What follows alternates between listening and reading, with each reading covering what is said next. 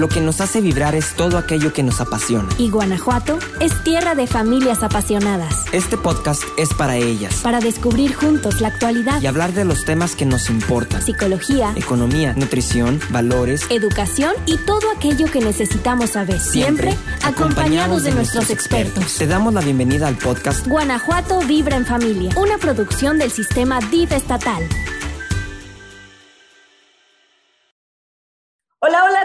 Están? Muy buenos días. Esto es Guanajuato Vibra en Familia, una edición más. Felices, como siempre, de acompañarte y, por supuesto, de darle la bienvenida a nuestros invitados del día de hoy, quienes eh, pues nos traen un tema maravilloso. Aquí en Guanajuato Vibra hemos eh, platicado a lo largo de, de varios programas, ustedes lo han visto, han participado y se han dado cuenta de todo el trabajo que se ha hecho eh, pues a nivel público en cuanto a los derechos de niñas, niños y adolescentes. Justamente, eh, pues acaba de celebrar la convención de este año, 32 años ya. De, esta Convención de los Derechos del Niño. Y bueno, pues hoy vamos a platicar sobre, eh, luego creemos que, que son cosas que no tienen nada que ver, pero qué pasa con la comunicación y los derechos de niñas, niños y adolescentes, pero para eso tenemos el día de hoy y voy a empezar por las damas, si me lo permites, licenciado Alexis. Eh, tenemos con nosotros a la licenciada Eli Torres. Ella es subdirectora de vinculación del sistema DIF estatal Guanajuato, subdirectora general, y el día de hoy pues nos está acompañando, lo cual nos da muchísimo gusto. Eli, bienvenida. ¿Cómo estás? Muy bien, muchas gracias, G. Gracias, Alexis. Para mí un gusto estar aquí en Guanajuato Vibra y compartir pues este, las cámaras y con el público aquí con el licenciado Alexis. Esperemos que podamos clarificar un poco de las dudas acerca de los derechos de niñas, niños y adolescentes y la comunicación. Así es, exactamente. Nos encanta que estén aquí y, y, bueno, pues que nos lleven de la mano con este tema. Licenciado Alexis, subdirector general normativo de DIF Total Guanajuato, bienvenido. Ya te habíamos tenido por acá. Nos da mucho gusto que te hayan dado ganas de regresar. Muchísimas gracias por la invitación. Al contrario, para mí, pues encantado y un gusto hablar eh, en este programa que tienen ustedes y de este tema, pues mucho más. Es un tema que me encanta, pero sobre todo que es muy necesario dialogarlo. Como bien dijo Eli, eh, hay un puente muy importante entre la comunicación, entre los medios de comunicación de todo tipo y los derechos de las niñas, niños y adolescentes. Y ojalá el día de hoy podamos establecer algunas líneas, algunos eh, puntos importantes que destacar, ¿no? Seguro, así será y, me gusta que, que, que, lo hayan comentado porque luego creemos que tiene que ver un medio de comunicación con los derechos de niñas, niños y adolescentes. Bueno, pues justamente vamos a hablar de eso hoy, pero creo que es importante y para arrancar, eh, saber qué es la comunicación y para qué sirve, ¿no? Entonces ahí vamos a empezar como a desmenuzar el qué tienen que ver una cosa con la otra. Sí, claro, pues mira, comenzando por, por el tema general que es comunicación o comunicar.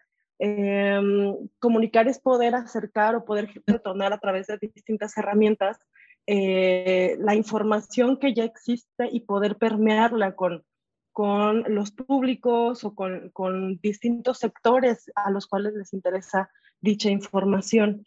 En el caso de niñas, niños y adolescentes, pues bueno, sabemos que que son un sector eh, muy específico, pero que en realidad hasta no hace muy poco tiempo, o ya sí el licenciado Alexis no me dejará mentir, o todavía existe como esa brecha que él comenta en donde pues tal vez no se detonan eh, productos específicos de comunicación para niñas o niños.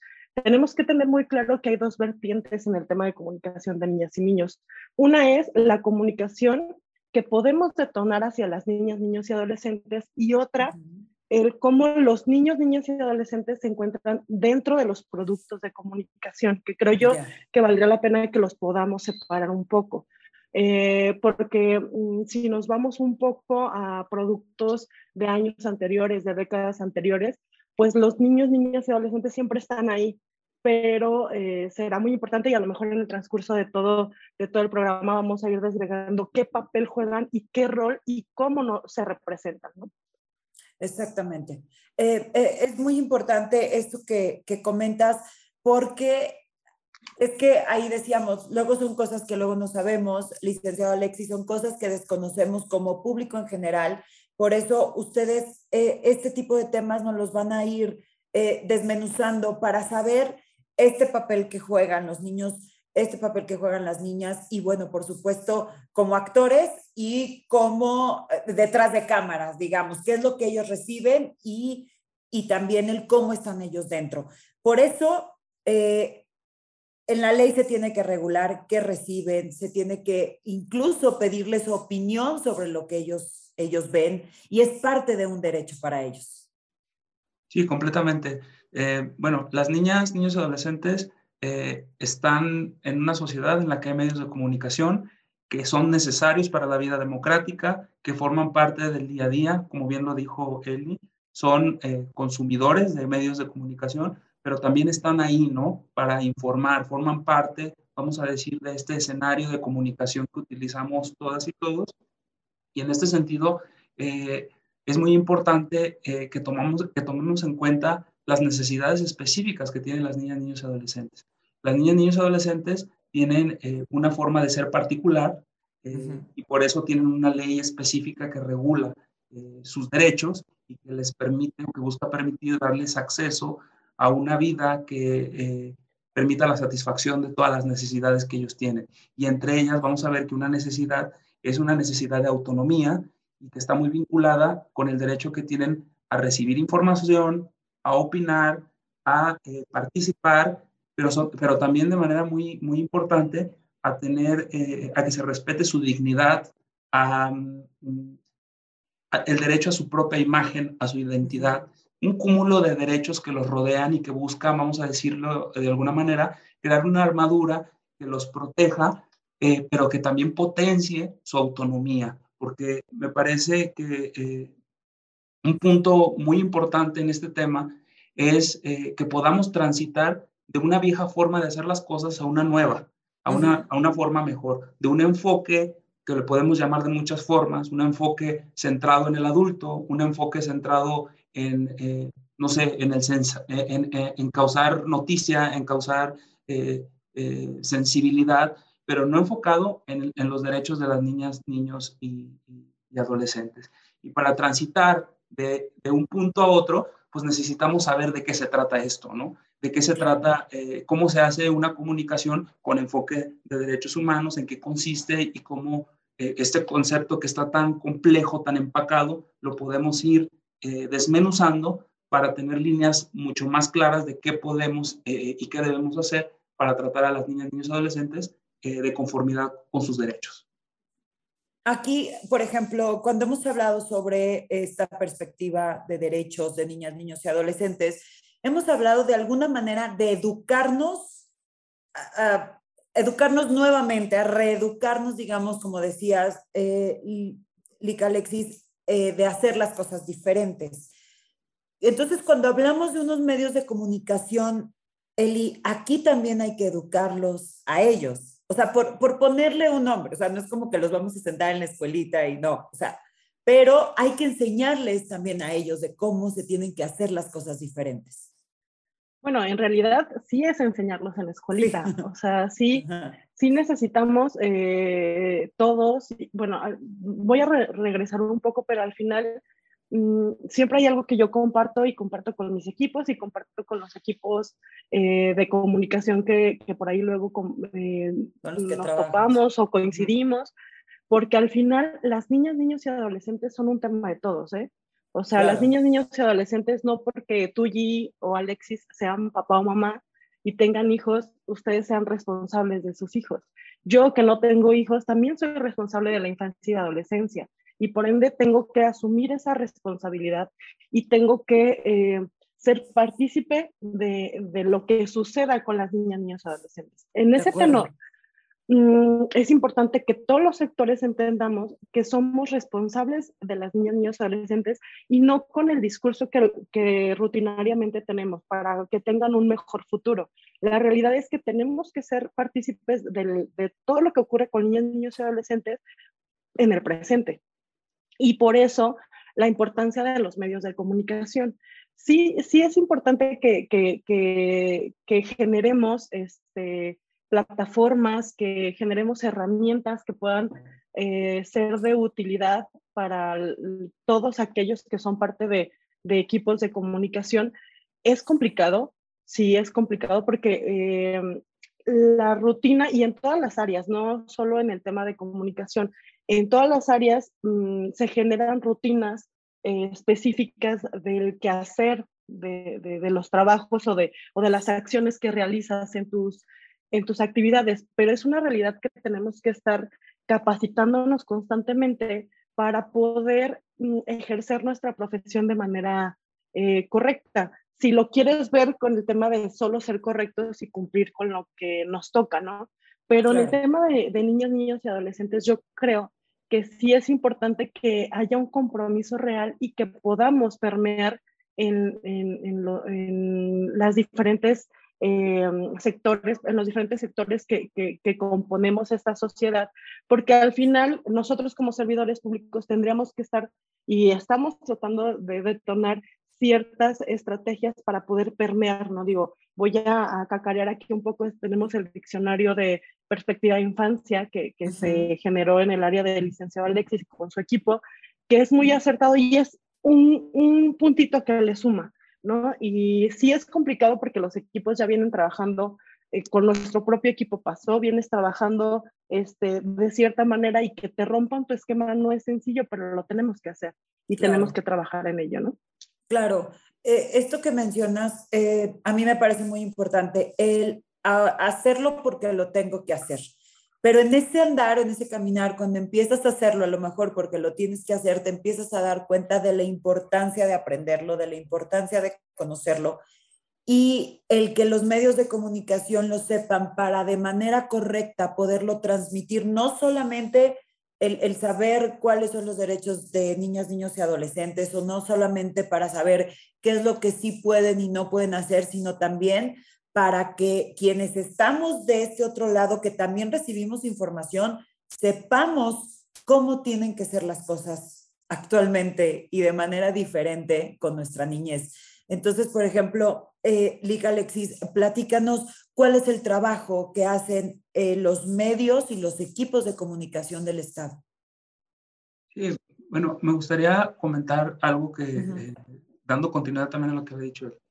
Los medios de comunicación hacen una tarea muy importante, que, que, eh, que es, vamos a decir, dar satisfacción a un derecho fundamental que tenemos todas y todos, que es el derecho a la información, el de derecho a formarnos una opinión, eh, vamos a decirlo, fundada, una opinión eh, con elementos, ¿sí?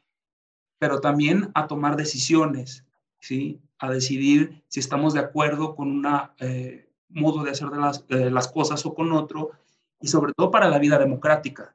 ¿Sí? Claro. Los medios de comunicación son súper importantes para la vida democrática. Sin, sin, sin, medios de comunicación no es posible la democracia. Pues imagínate cómo yo decido qué decisiones, eh, perdón, yo cómo decido que, por quién votar, por ejemplo, si yo no conozco eh, las plataformas, yo no conozco lo que hicieron en, en cargos anteriores, y yo no puedo obtener... ¿Quiénes son? Claro. Exactamente, no puedo tener ningún elemento que me permita fundar mi decisión. Entonces termino, terminaría tomando decisiones influido completamente por, por prejuicios por, eh, o sin ninguna idea, ¿no? Las niñas, niños y, adolescentes eh, también forman parte de, nuestra sociedad, que, es una sociedad que pretende ser democrática, que constitucionalmente lo es, y, y, en ese sentido, las niñas, niños y adolescentes también necesitan este, información, y necesitamos también nosotros recibir información acerca de ellos, pero de manera eh, objetiva y correcta. Y aquí me lleva hacia donde quería llegar con, esta, con, con, este comentario. Me parece a mí que el punto de partida es, es la concepción o concepciones que tenemos acerca de las niñas, niños y adolescentes. ¿sí? Nosotros tratamos a las niñas, niños y adolescentes como los concebimos. Si yo creo que ellas y ellos no tienen nada que decir, que son sujetos pasivos, que únicamente, eh, vamos a decir, tienen una función de parecer que son lindos o de ir a la escuela, pero no tienen ellos una opinión propia, ellos no tienen ninguna influencia en la vida social. Si yo considero que ellos son únicamente consumidores de juguetes, de comida, de alimentos, pues así, así los voy a tratar. Y eso incluye a los medios de comunicación. ¿sí? Los medios de comunicación tratan a las niñas, niños y adolescentes conforme a determinadas concepciones. El problema es que estas concepciones a veces se apartan y a veces son totalmente contrapuestas a un enfoque de derechos, ¿sí? ¿Esto es qué quiere decir? Las niñas, niños adolescentes, por ejemplo, tienen el derecho a, a, la autonomía progresiva, ¿sí? Es un principio básico en materia de derechos de niñas, niños y adolescentes. Esto significa que conforme ellos van creciendo, van adquiriendo mayores eh, posibilidades de realizar diferentes actividades y en ese sentido surge una obligación para los adultos, para las personas adultas, pero también para las autoridades, de crear los espacios para que ellos eh, desarrollen, expresen esa, esa, esa eh, autonomía. Pero si yo no considero eso, pues voy a hacer una, una comunicación social pensada, por ejemplo, en que las niñas, niños y adolescentes pues no son autónomos, no, dependen completamente de un adulto, ellos no tienen una forma de expresión propia. Y eso eh, hace muchísimo daño para el desarrollo pues de sus, de sus potencialidades, ¿no? Entonces, una primera cuestión que tenemos que, eh, que, atender, me parece, con medios de comunicación y en la sociedad general, pero en este tema en particular, es cambiar esa concepción, ¿sí? ¿Cómo están viendo los medios de comunicación a las niñas, niños y adolescentes? ¿Como consumidores? ¿Como sujetos pasivos? ¿Como personas completamente dependientes?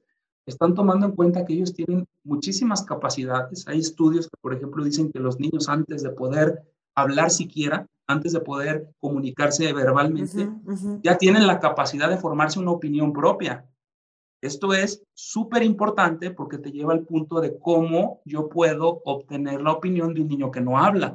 Y eso evidentemente eh, significa un reto para nosotros, pero no debería de significar que el niño simplemente no, lo, no, tome en cuenta su opinión porque no puede hablar. Sí, eso es una visión adultocéntrica, eh, es decir, en la que miramos nada más a nosotros como el adulto que habla completo, pleno en cuanto a su crecimiento, en cuanto a su desarrollo, pero no a una niña, niño adolescente que está en un proceso de crecimiento. ¿Por dónde empezar? Entonces, digan, con los medios de comunicación, me parece a mí, este, no sé, él probablemente estará de acuerdo conmigo, ahorita nos comenta a qué opina también ella, pero eh, un, un punto por dónde empezar me parece es que hay que crear una visión más realista de cómo son las niñas, niños y adolescentes. ¿sí? Una visión desmitificada de la niñez con los las niñas, niños adolescentes, y ustedes no me van a dejar mentir porque son comunicólogas, pasan dos fenómenos bien típicos. O los consideramos que son, ¿cómo, cómo decirlo? Eh, le llaman, le llaman eh, sublimación. Eh, los, son ángeles, son completamente, son santos, son carentes de toda malicia, son, no sé, los vemos así y lo llevamos al extremo. No quiere decir que los niños no tengan una inocencia, pero o mucha inocencia, pero eso no los define, o sea, no es como que volteé a ver un niño y lo único que veo es un ser inocente que no tiene nada más que dar. Eso, eso es una especie de sublimación donde tú elevas una virtud y, haces que describa completamente la niña, niño, adolescente. Pero por otra, hay también esta como subestimación en el sentido de que también volteamos a ver a los niños como los víctimas de las tragedias, como los niños que han cometido delitos, como los niños en vamos a decir, en, situaciones sumamente lamentables. Y nos vamos a esos dos extremos. ¿Y dónde está todo lo de en medio? ¿Dónde está el niño que día a día va a la escuela? ¿Dónde, va, dónde está la niña, niño o adolescente que participa activamente en su familia, en su comunidad? Los que se organizan y proponen, etcétera. Entonces, sí necesitamos, me parece, como, como bien decía Eli, sí sentarnos como escuelita, porque la escuelita no nada más es para las niñas, niños adolescentes. Eso no, es para todos. También sería un estereotipo decirlo es para todos, es un espacio en el que aprendemos, en el que nos comunicamos, en el que cambiamos, y sentarnos a ver cuál niña, niña o adolescente tienen, tenemos en la cabeza y conforme al cual estamos haciendo comunicación social. ¿sí? Ese sería un primer paso fundamental para poder construir ahora sí una perspectiva de derechos, que es un punto en el que podemos abundar, a, ahondar un poquito más adelante. Y sobre todo, sabes, eh, también creo, complementando un poco al licenciado Alexis, es que la realidad actual de la comunicación es que mm, ah, ha, evolucionado, ha evolucionado de una manera muy diferente. Es decir, ahora tenemos no solo los medios tradicionales, sino tenemos, todo, todos los medios este, de tecnologías de la información, tenemos redes sociales, tenemos eh, distintas plataformas que ahora acercan mm, una diversidad muy importante de, de información a todos los sectores, no solo a niñas, niños y adolescentes. Y también es una realidad que eh, todas estas plataformas, de, de, cierta manera, son muy cercanas a las niñas, niños y adolescentes. Es decir, ahora ellos tienen toda la posibilidad de eh, tener acercamientos a, estas plataformas y por ende el reto es mucho mayor, ¿no? Porque eh, todas estas redes sociales, YouTube o todo todas las plataformas que actualmente existen mm, podrían no ser tan sencillas de controlar en el aspecto de qué consumen las niñas, niños y adolescentes, ¿no? Sí. Por ende, es muy importante que todos los que comunicamos o todos los que generamos eh, contenidos de, de, comunicación, sepamos que las niñas, niños y adolescentes ya tienen voz. O sea, ellos, por ende, ya tienen voz. ¿Qué, ¿Qué es lo que tenemos que hacer ahora? Mm, darle eh, estas plataformas para que ellos puedan replicar la voz que ya tienen. Y me voy al comentario del licenciado Alexis, es decir, tenemos que visualizar qué es lo que las niñas, niños y adolescentes quisieran. En un ideal muy, este, muy, em, pues, ideal, un ideal tal cual de la sociedad o de la comunicación, pues sería que nosotros como adultos nos acercáramos al nivel de los niños y les dijéramos qué es lo que quieren ver, qué es lo que quieren consumir y con base en eso nosotros generar los contenidos para las niñas, niños y adolescentes, porque refiriendo también al licenciado Alexis, lo que hacemos los adultos es generar contenidos con base en lo que nosotros creemos que las niñas, niños y adolescentes quieren consumir. Y entonces, este es, es justo a lo que, a lo que muchos eh, contenidos están como generados o cómo están generados. Es un ideal, sí se tiene que trabajar, eh, pero entiendo que luego las dinámicas, las rutinas, eh, las presiones del, de, cómo se genera la comunicación podrían ser el elemento que no nos deja dar como ese brinco. Pero yo digo, la convención lleva 32 años, es decir, la convención de los derechos del niño literal fue el año en el que yo nací y apenas hace poco tiempo es cuando estamos como visualizando los esfuerzos que se están haciendo. Entonces, es un trabajo arduo, es un trabajo que igual no se ve como de un día para otro, pero se está trabajando y no hay que soltar, no hay que soltar, no hay que seguir insistiendo en, poder respetar el derecho de las niñas, niños y adolescentes de, de participar en, este, en todos los roles que puede tener la sociedad y uno de ellos es la comunicación. Así es. Fíjate que, y aquí hablando de, que este reto es muy, muy grande porque sabemos que cada vez, eh, obviamente, esta es una convención que surge en 1989, pero por supuesto el mundo cambia, la sociedad cambia, los niños cada vez nacen muy cambiados, diferentes, entonces esto tiene que ir evolucionando, como bien lo comentan.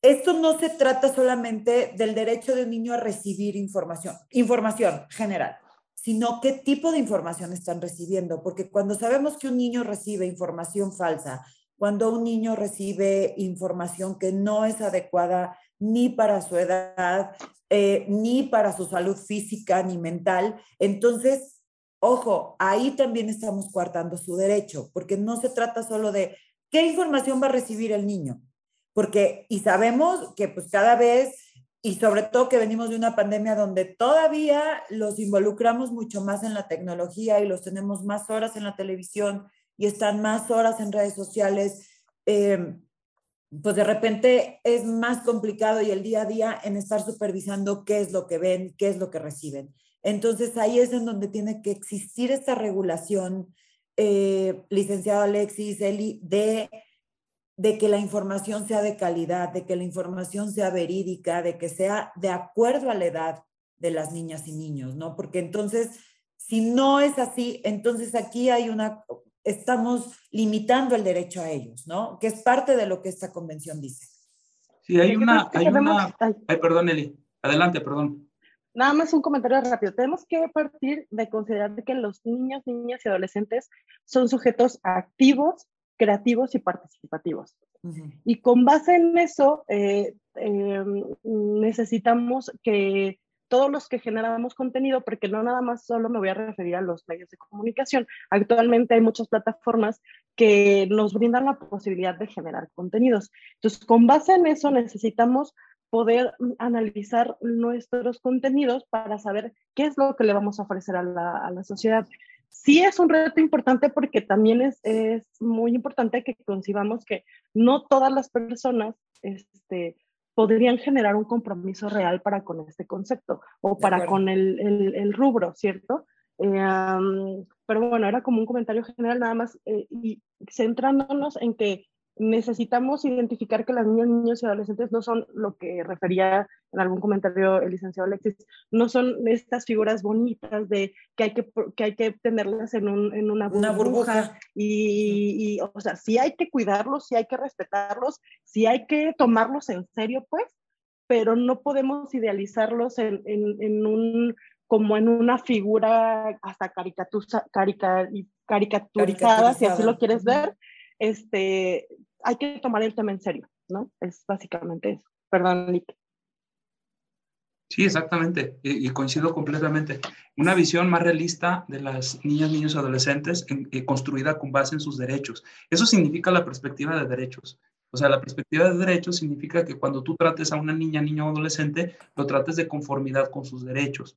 Y eso lleva a una necesaria conocimiento, un necesario conocimiento por parte de las autoridades y de la sociedad en general de qué derechos tienen las niñas, niños y adolescentes, pero no nada más la, la lista típica que te ponen de derecho a la salud, educación, información, no, sino qué componente tiene cada uno de, cada uno de estos derechos, qué obligaciones entraña y qué estándares, qué nivel de exigencia, vamos a decir, hay que eh, cuidar en cada uno de ellos. Y me parece que es ahí donde, nos, donde estamos un poco empantanados a veces porque sí sabemos, ya digo, se ha hecho una labor, eh, sobre todo en los últimos 10 años a lo mejor, de, de, de, difusión de los derechos. Los niños son titulares de derechos, son sujetos activos de sus derechos.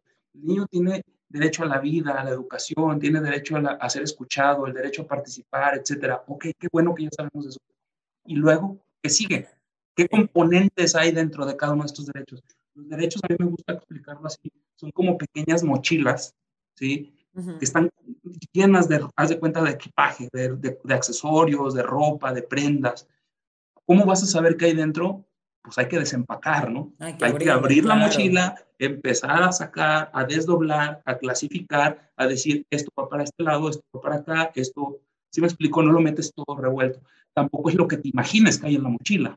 Así de, pues a mí, a, a mí, a, a mí me parece, yo me imagino que el derecho a ser escuchado pues significa simplemente que la niña, niño, adolescente se pare con un micrófono disfrazado de adulto, con una corbata, y, le, y lea un discurso que le escribió un adulto. Un adulto, un adulto claro. Yo lo estoy escuchando y yo ya digo que ese derecho a ser escuchado ya se cumplió.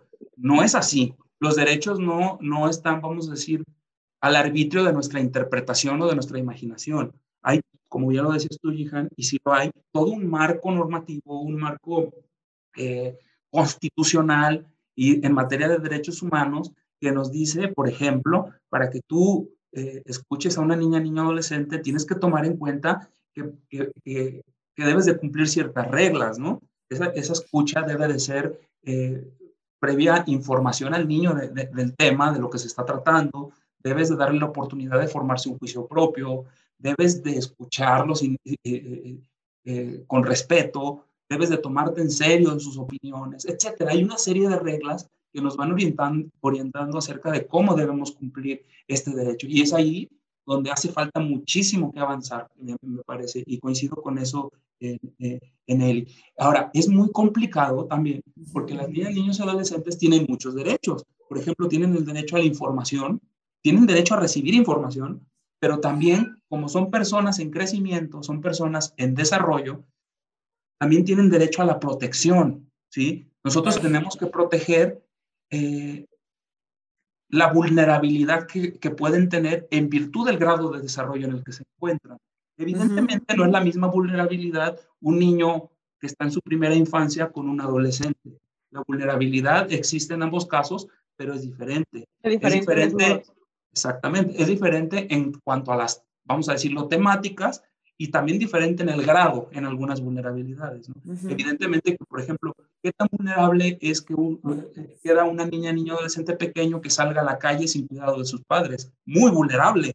Eso significa que sea muy razonable que yo no lo deje salir a la calle. Pero ¿qué tan, qué, qué tan vulnerable es un adolescente de 16, 17 años que salga solo a la calle? Bueno, si hay vulnerabilidad, evidentemente, pero no es la misma que un niño pequeño.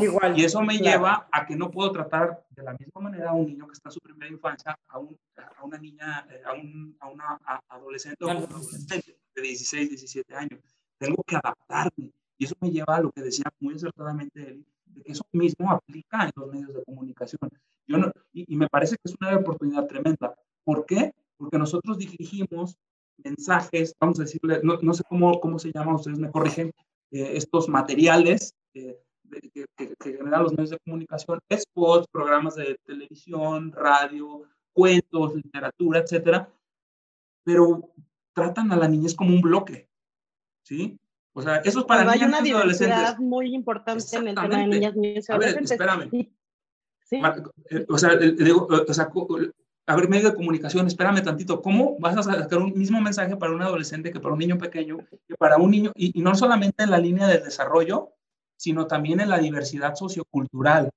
El, la niña, niño, adolescente que vive en una comunidad indígena, afromexicanos, personas con discapacidad, eh, etcétera, toda esta gran diversidad eh, de, infancia y adolescencia. Eso también es parte de lo que necesitamos de construir. Las niñas, y adolescentes no son el, por, eso el gran reto, porque es, es un, aunado a que venimos de costumbres eh, ya muy arraigadas, el reto es mucho mayor porque justo existe una gran diversidad. Y, al final del día nos, nos implica mucho más trabajo. Y luego eh, a lo mejor eso es lo que también nos merma un poco el poder eh, dedicarle mm, como los esfuerzos necesarios.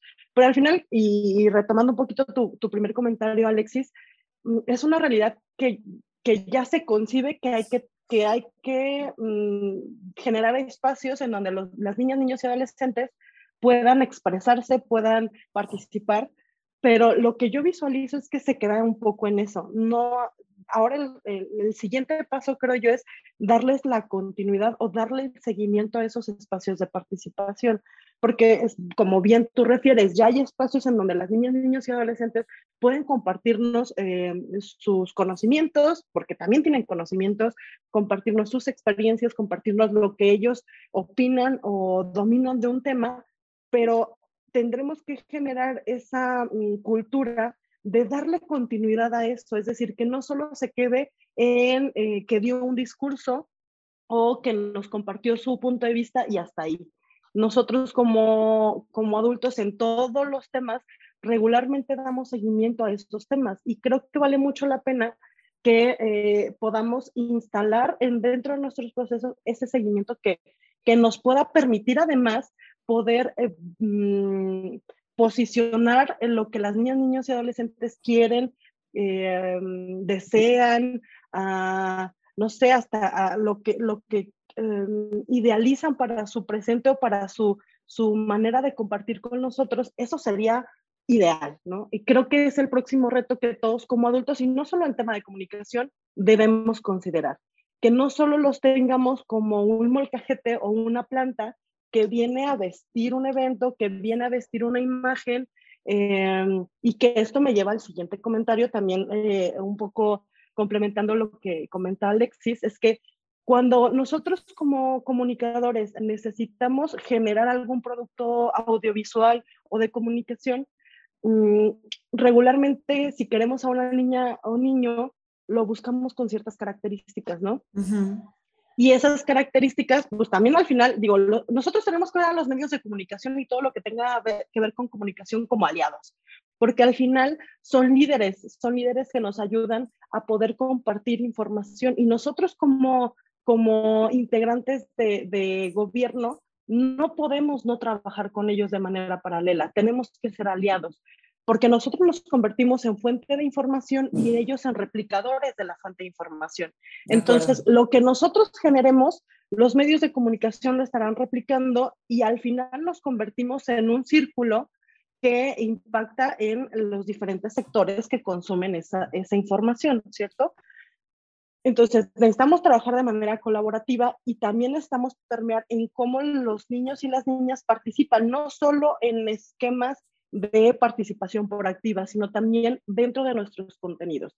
Cuando yo llego a, o cuando yo necesito generar algún producto de comunicación que deba em, incluir a alguna niña, niño o adolescente dentro de este esquema, antes lo que se hacía es, oye, papá, préstame a tu hijo o, yo, eh, agencia de talentos, a ver, necesito tales niños y regularmente los que tomaban esas decisiones, pues son los papás y los mamás o el adulto que, que es responsable de esa niña o niño. O y el niño sí quería. Y el niño sí quería. Entonces, ahora tenemos que hacernos el hábito de primero llegar y explicarle al niño al nivel de, de, la etapa en la cual está viviendo, a la cual está desarrollando, porque yo no puedo llegar, como decía Alexis, con un adolescente y explicarle eh, lo, que, lo que pretendo o hacerle la propuesta y, y ese mismo discurso llegar y, y, decírselo a un niño de cinco años. O sea, también tengo que construir mi discurso para poder plantearle lo que queremos hacer y revisar si el niño, la niña o el adolescente quiere ser parte de esto. Y necesito su autorización.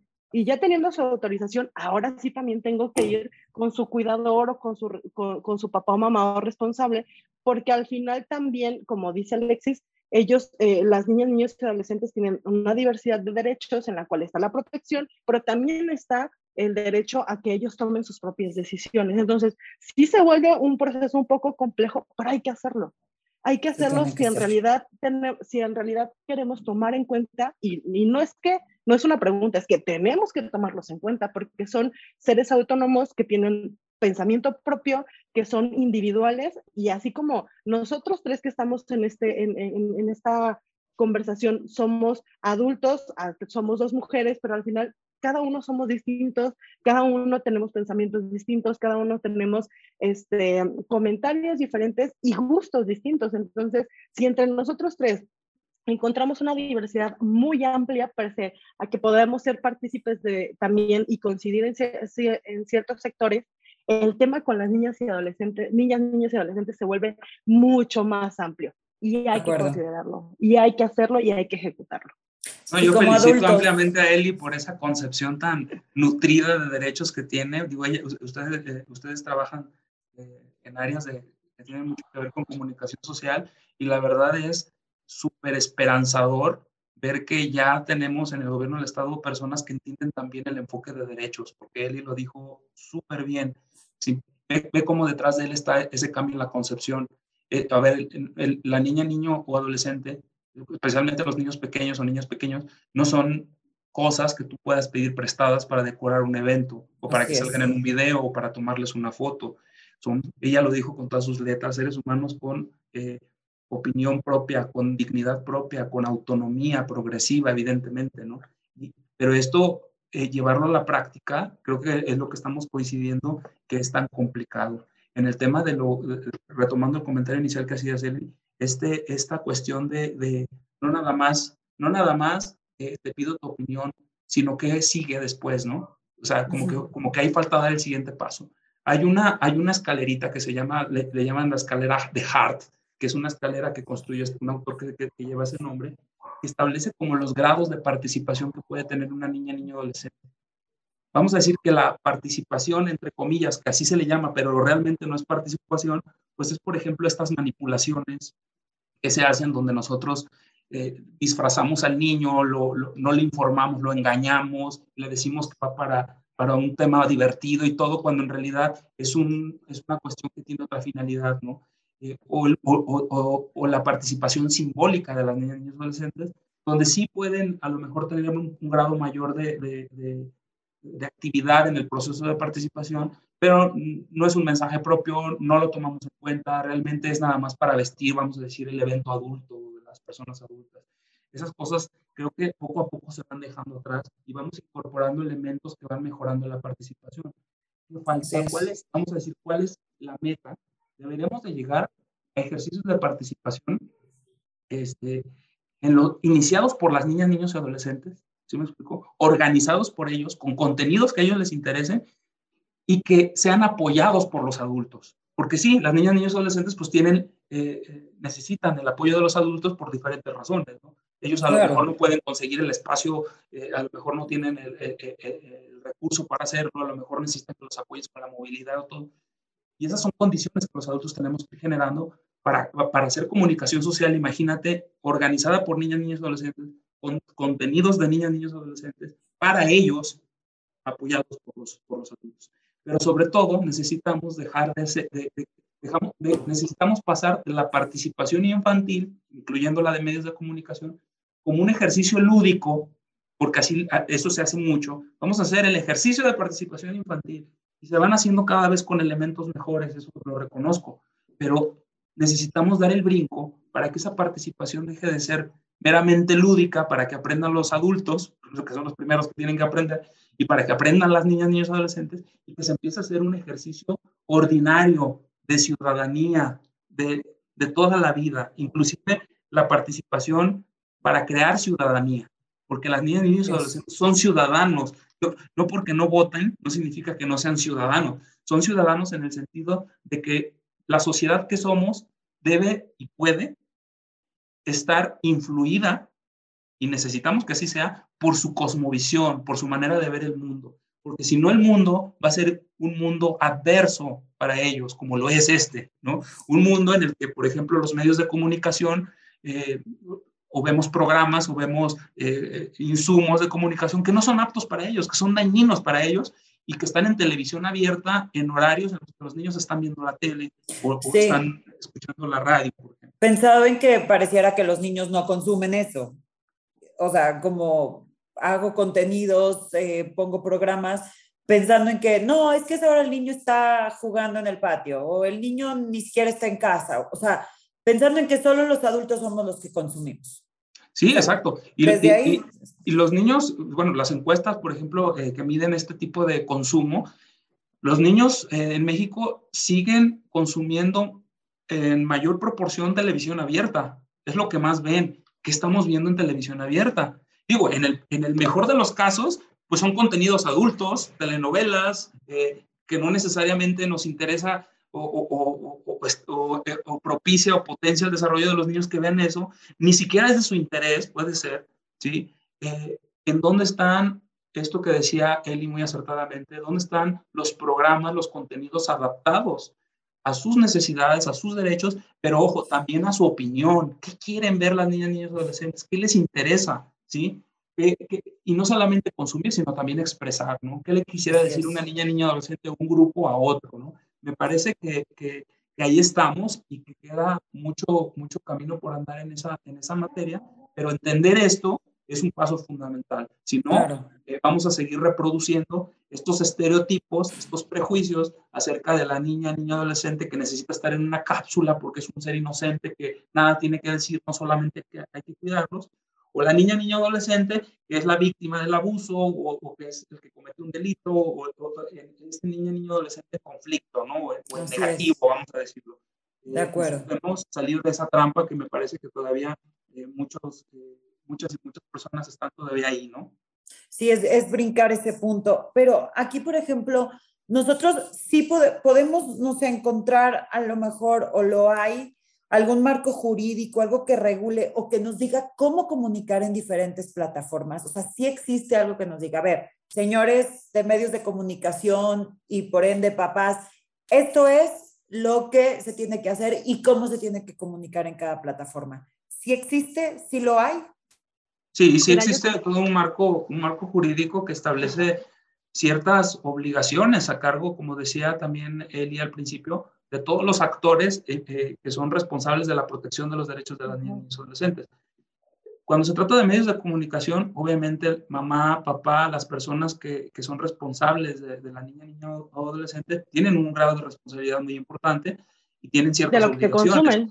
claro. por ejemplo, el control parental de los contenidos, por ejemplo, acompaña, no dejar solo al niño viendo el celular, el YouTube, el, eh, cualquier plataforma, porque... Eh, que ojo, se ha vuelto una rutina, eh, y lo digo como experiencias de mis círculos cercanos, se vuelve una rutina muy, ah, pues hasta muy, muy fácil el que tengan el celular a la mano. Exacto. ¿no? Eh, entonces, eh, es, es, un tema de justo una responsabilidad parental de qué le estás dando al niño y qué estás controlando que vea el niño, niña y adolescente. Y eso está en el marco jurídico. El, el, problema con el marco jurídico es que luego está disperso y no es tan específico como, no, como nos gustaría. O sea, por ejemplo, yo te puedo decir que la Ley General de Derechos de Niñas, Niños y Adolescentes establece una serie de obligaciones a cargo de los medios de comunicación, pero por ejemplo dicen eh, cosas así como esta. Eh, Muy ambiguas. Sí, o sea, deberán de generar contenidos cuidando y propiciando el desarrollo del niño y eh, considerando su interés superior. Bueno, ¿Eso qué significa en términos concretos? Y en español. Entonces, todo eso hay que irlo desglosando, ¿no? El, eh, eh, en, el caso de madres y padres, por ejemplo, pues una obligación, pues es el cuidado cotidiano de la niña, niño o adolescente, ¿no? Y, por ejemplo, en, el, en, el, en la legislación civil, como una obligación derivada de la, de la patria potestad, por ejemplo, o inclusive de la guardia y custodia, pues eh, está proteger la integridad psíquica por ejemplo, de las niñas, niños o por ejemplo, un niño pequeño que esté viendo violencia extrema, pues evidentemente que, que, no está cumpliendo ahí el rol que corresponde a, los, a, a, mamás y papás. ¿no? Claro. Ese luego es un poco el problema. Por eso hace falta esta capacitación ya muchísimo más concreta, ¿no? ¿Qué le toca hacer a papás, a, mamás? ¿Qué le toca hacer a medios de comunicación? ¿Qué nos toca hacer a la sociedad en general? Por ejemplo, si yo me doy cuenta, estoy viendo la televisión o estoy pasando por una calle y veo un anuncio y yo digo, ¿qué hace este anuncio aquí? Por donde pasan todas las niñas, niños y adolescentes, y es un anuncio que yo me doy cuenta que es totalmente inadecuado, pues ¿qué hago, no? Afuera de una escuela, por ejemplo. ¿no? Exactamente, por ejemplo, que promocione bebidas alcohólicas, sí, o, yo qué sé, el consumo de alguna uh, situación ahí que no sea propicia, ¿no? Para el desarrollo de las niñas, niños y adolescentes. Yo, como ciudadano que va pasando por ahí, tengo alguna responsabilidad ¿Puedo hacer algo? ¿Con quién me comunico? A ese nivel necesitamos llegar. Y la respuesta sí, sí, como tú ciudadano que ves eso, tienes la obligación de hacer una denuncia a una autoridad que es responsable de la protección de los derechos de, niños y niños para que active todo un proceso de, de, de, protección y se logre retirar ese anuncio de ahí si, si efectivamente es dañino, ¿no?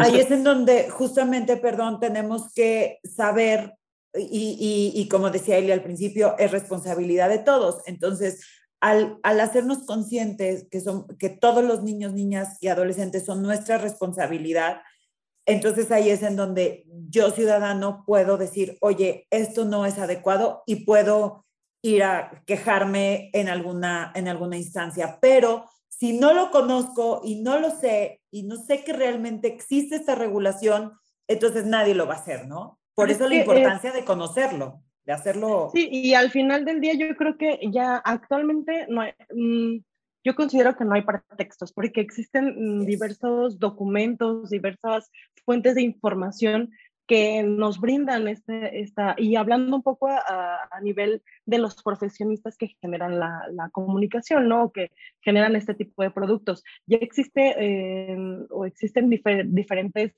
eh, organizaciones que se dedican a generar documentos donde tú puedes mm, sensibilizarte sobre el tema y entenderlo y también saber hacia dónde eh, tendrías que estar como migrando. Es por eso que, que, yo luego eh, muchos eh, nos, nos, hacen un poco de carrilla, pero la realidad es que la comunicación entre las áreas de, de, de, comunicación, valga la redundancia, y el área normativa tienen que ir de la mano totalmente, porque al final si yo genero un producto, independientemente de que yo sea muy sensible en el tema, necesito trabajar de manera colaborativa con mi área normativa para poder identificar si estoy haciendo bien las cosas. Y me voy al punto de si solo quieres hacer bien las cosas, ¿no? Si no quieres meterte en algún problema. Ya irnos más a fondo en tener un compromiso real, pues obviamente implica una serie de, de compromiso tal cual del tema de niñas, niños y adolescentes por eso estamos aquí hoy los dos, porque el tema de comunicación no solo es un tema de hacer lo que la tendencia quiera hacer, por eso lo, que la tendencia, tendencia te lleve. Por eso creo que no hay pretextos, porque si todo el tiempo nos estamos capacitando para hacer, ser innovadores, para poder generar productos que llamen la atención con respecto a las tendencias, a estar a la moda, también creo que es un tema de responsabilidad poder capacitarnos para poder generar contenidos de calidad para cada uno de los sectores. Y uno de los sectores son las niñas, niños y adolescentes. Así es, así es, exactamente. Y bueno, aquí nos gustaría, porque pues de verdad eh, este tema nos puede llevar a, mucho tiempo, pero bueno, pues tenemos que ir cerrando y a mí me parece muy importante que para, para hacer un, un, buen cierre y que la verdad es que a mí esta charla me encantaría poderla continuar y, poder seguir hablando sobre esto porque es muy importante eh, tener mucho cuidado con la identidad, eh, considerar la opinión de niñas, niños y adolescentes. al momento del consumo, al momento de qué es lo que les vamos a compartir. Por eso eh, si ustedes me pudieran dar, y obviamente al público que aquí nos ve, tips para poder comunicar con, específicamente, con perspectiva de derechos de niñas, niños y adolescentes. ¿Cómo le podemos hacer? ¿Cómo podemos nosotros como papás darnos cuenta que si lo que consumen realmente es algo que sí esté dentro de una, de una norma, que realmente es adecuado lo que están consumiendo? No solamente el, ay, es que este video no es bueno, ay, es que esta película no es buena, es que saber que estos medios que nuestros hijos consumen, pues realmente conocen sobre, sobre perspectiva de derechos. Entonces, ¿cuáles son esos tips que ustedes nos pudieran regalar para generar esta comunicación adecuada? Yo creo que el básico y como responsabilidad de, de padres, madres o cuidadores tendría que ser dominar o mm, conocer cuál es el contenido del producto. Mm, porque al final, pues el medio de comunicación podrá eh, generar contenidos y estará en cualquier plataforma, ¿no? Y tú como madre, padre o cuidador, eh, antes de poder eh, mm, liberar que tu hijo, hija o adolescente lo consuma, pues tendrías que dominar qué es lo que, lo que contiene este producto, ¿no? Creo que ese es como el básico en casa, pues, ¿no? Sí, sí, sí. No sé, Alexis. Sí, no, bueno, eh, digo, la, la, pregunta estaba bien difícil, Jihan, porque hay muchísimas cosas, o sea, se me ocurren una infinidad de cosas. O sea, por ejemplo, si me preguntas, una, un tip, por ejemplo, cuando eh, le voy a tomar una foto a una niña, niño, adolescente para un medio de comunicación, ¿qué hago? Eso, eso luego me, me, doy cuenta de que le llama muchísimo la atención a, a, a, la gente que se dedica a esto, ¿no? O sea, puedo tomar la foto, o sea, me firma el papá, ¿qué hago, no?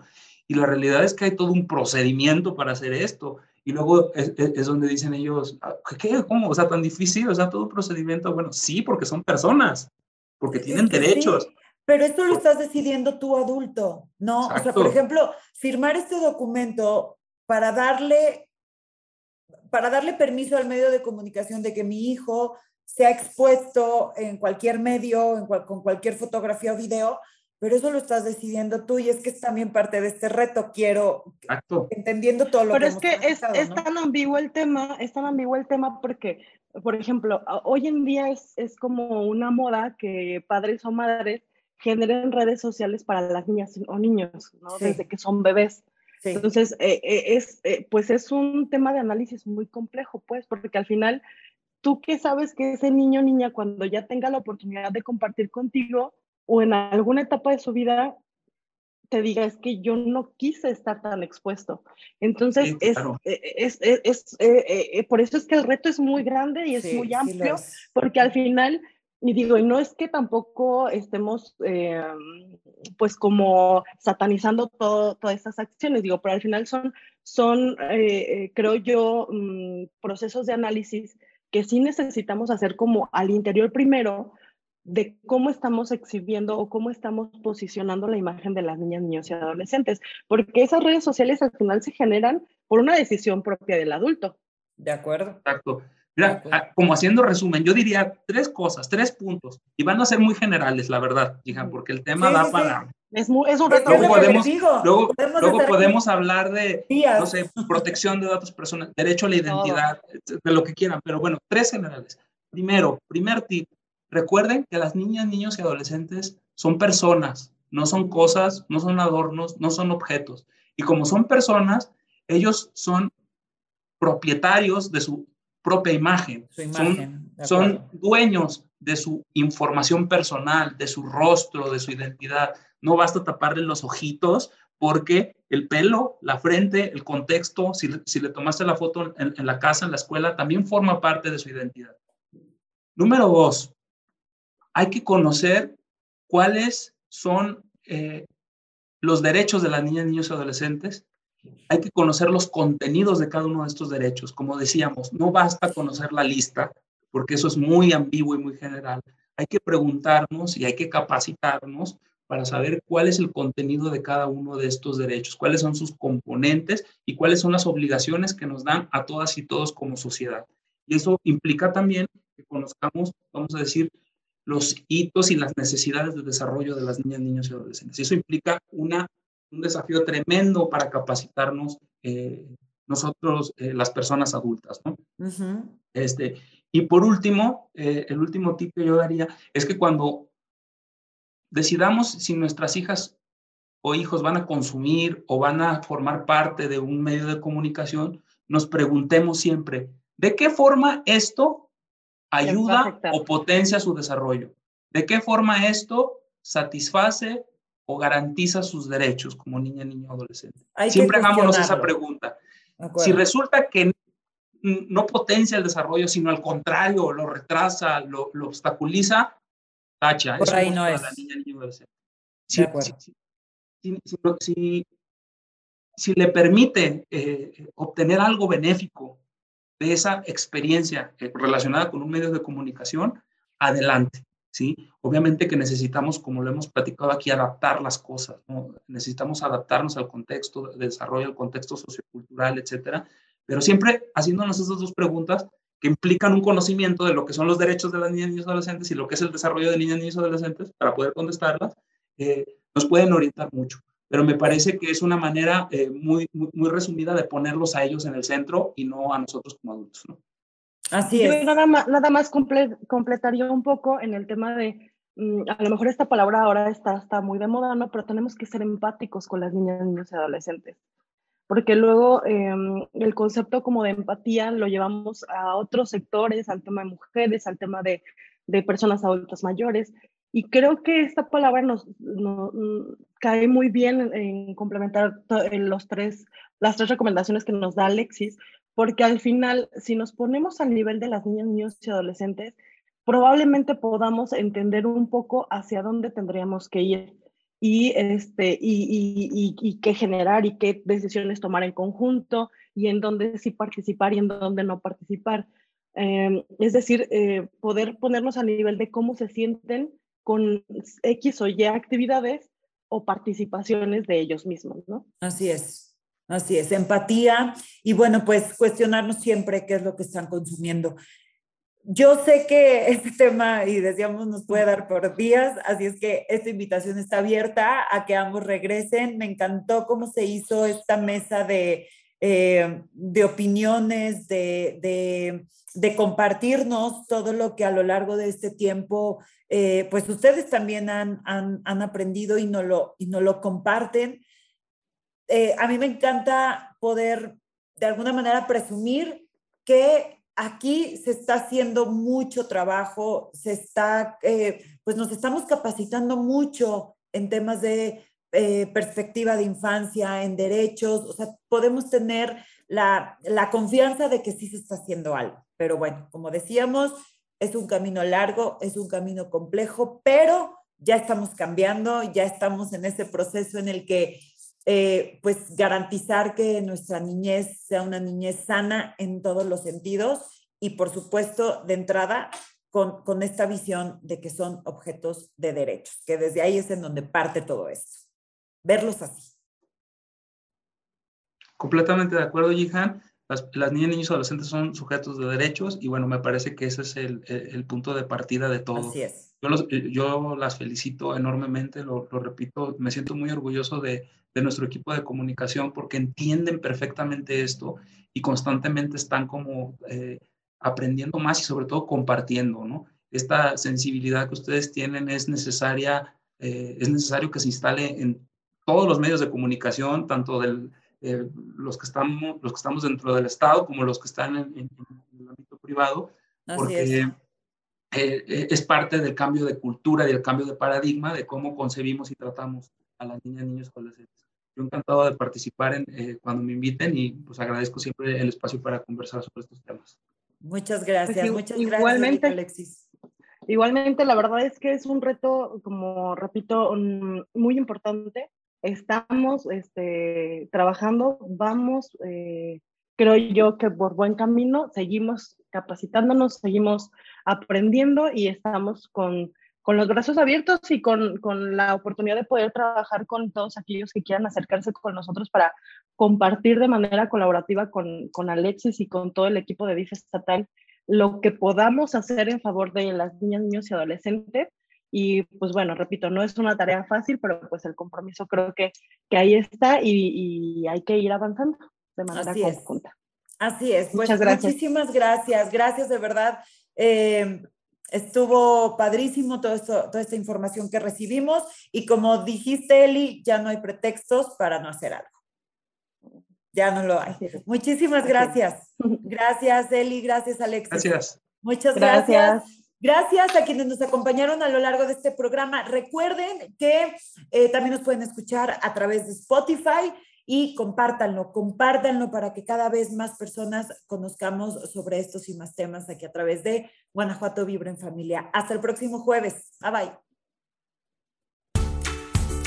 Gracias por escuchar este podcast. Síguenos en las redes sociales del Sistema DIF Guanajuato o escríbenos a comunicaciondif arroba guanajuato.gov.mx. Guanajuato vibra en familia.